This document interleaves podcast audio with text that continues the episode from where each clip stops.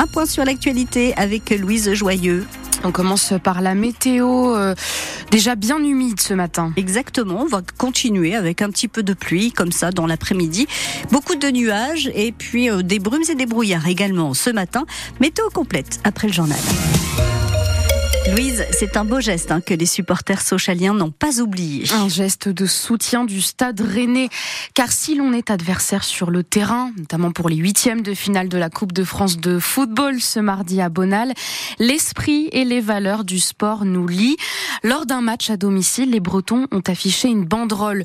Tout un peuple, une région victime d'un football business sans compassion. Soutien à la TNS, c'est la tribune Nord-Sochaux, la tribune des Ultras.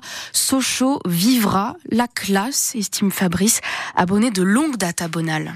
C'était quelque chose d'assez euh, touchant parce qu'on était au fond du, trou. C'est dans ces moments-là qu'on compte entre guillemets ses amis. quoi. C'est pas anodin. C'est une amitié qui fait plaisir parce que souvent le football est décrié. On a vu beaucoup de choses compliquées, notamment en Ligue 1 l'année dernière avec des matchs arrêtés. Et ça donne une belle image aussi du football. Et c'est dans ces moments-là qu'on voit que ça peut être aussi euh, des gens qui se connectent, qui sont solidaires et, qui pensent aux, autres. Parce que finalement Rennes, qui jouait la quatrième place, la Coupe d'Europe, aurait pu euh, être focalisée sur sur son destin. Rennes va très bien, elle va à peu près aussi bien que nous il y a 20 ans. C'est ça qui est justement beau, c'est cette connexion quand deux, mondes sont autant séparés au niveau des résultats et au niveau des problèmes extrasportifs. Donc euh, oui, c'est une super fête du foot qui devrait se faire dans un respect total et montrer qu'on est toujours vivant et qu'on est prêt à, à revibrer euh, comme jamais.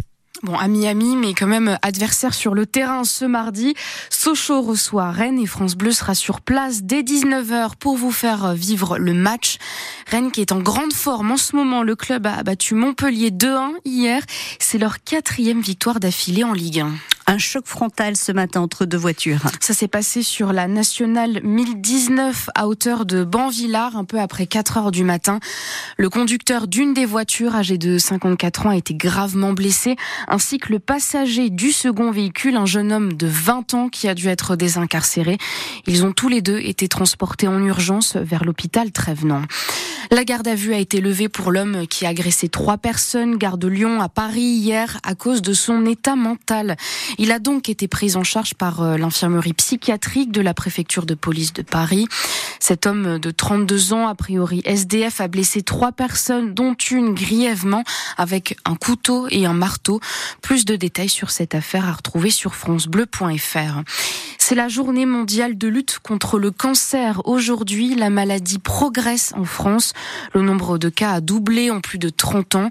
Le dépistage reste encore trop faible pour les cancers les plus courants. En parle dans le journal de 8 heures.